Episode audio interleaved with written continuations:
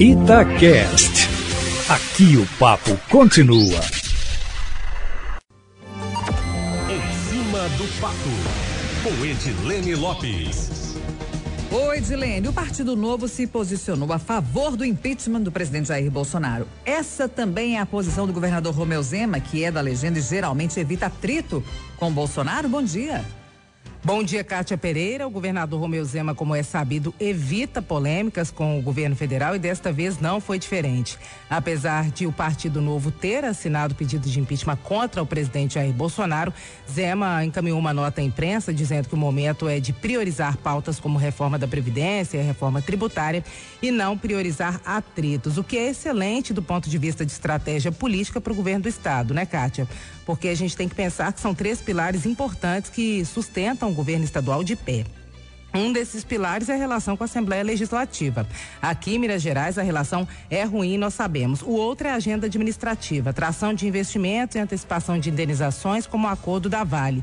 O que o governador Romeu Zema fez bem. E dois dos principais problemas do governo anterior foram amenizados. Um é que a previsão de escala de pagamento, o que agrada o servidor, e o outro foi o acordo feito, um primeiro acordo com os municípios para o pagamento também de repasses atrasados. O terceiro pilar é a relação com o governo governo federal, que é uma importante fonte de recursos. E nessa, o governador Romeu Zema não entra em bola dividida, não entra em atrito, se mantém neutro e não adotou a postura do partido nacionalmente. Significa que há uma divergência entre o novo em Minas e o novo federal. E nisso, o governador Romeu Zema ficou fora da polêmica mais uma vez, Kátia Pereira.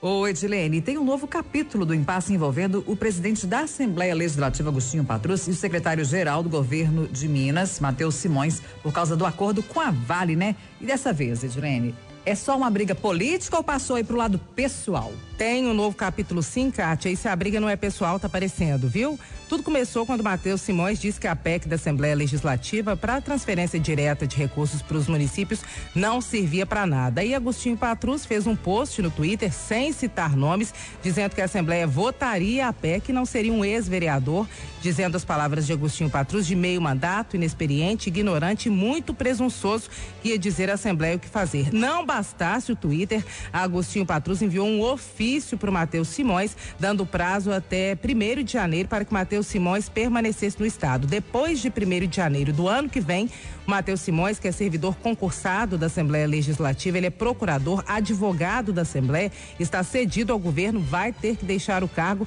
e depois de 1 de janeiro volta para a Assembleia e deixa o cargo no governo. Significa que no ano eleitoral, Zema vai ficar sem o seu braço direito no governo, na Assembleia Legislativa, vai trabalhar como servidor, Cátia Pereira. Pelo que eu conversei com Matheus Simões e pelo que está no ofício, não tem recurso. Ele tem que voltar para a Assembleia Legislativa. A justificativa da Assembleia é que muitos servidores estão se aposentando e que o ritmo de trabalho vai voltar ao normal depois da pandemia. Não foi apenas Matheus Simões que recebeu esse ofício, dezenas de servidores da Assembleia também receberam, inclusive a diretora-geral da Agência Metropolitana, que é do governo Zema. Ainda segundo direção da Assembleia Legislativa, a maioria dos servidores emprestados para o Estado e para prefeituras optam por receber o salário da Assembleia, que costuma ser maior e que não é parcelado. É o caso também, Kátia Pereira, do secretário-geral do governo, Matheus Simões. E agora um bastidor que é uma novidade. Até o final do ano que vem, segundo a Assembleia, 400 servidores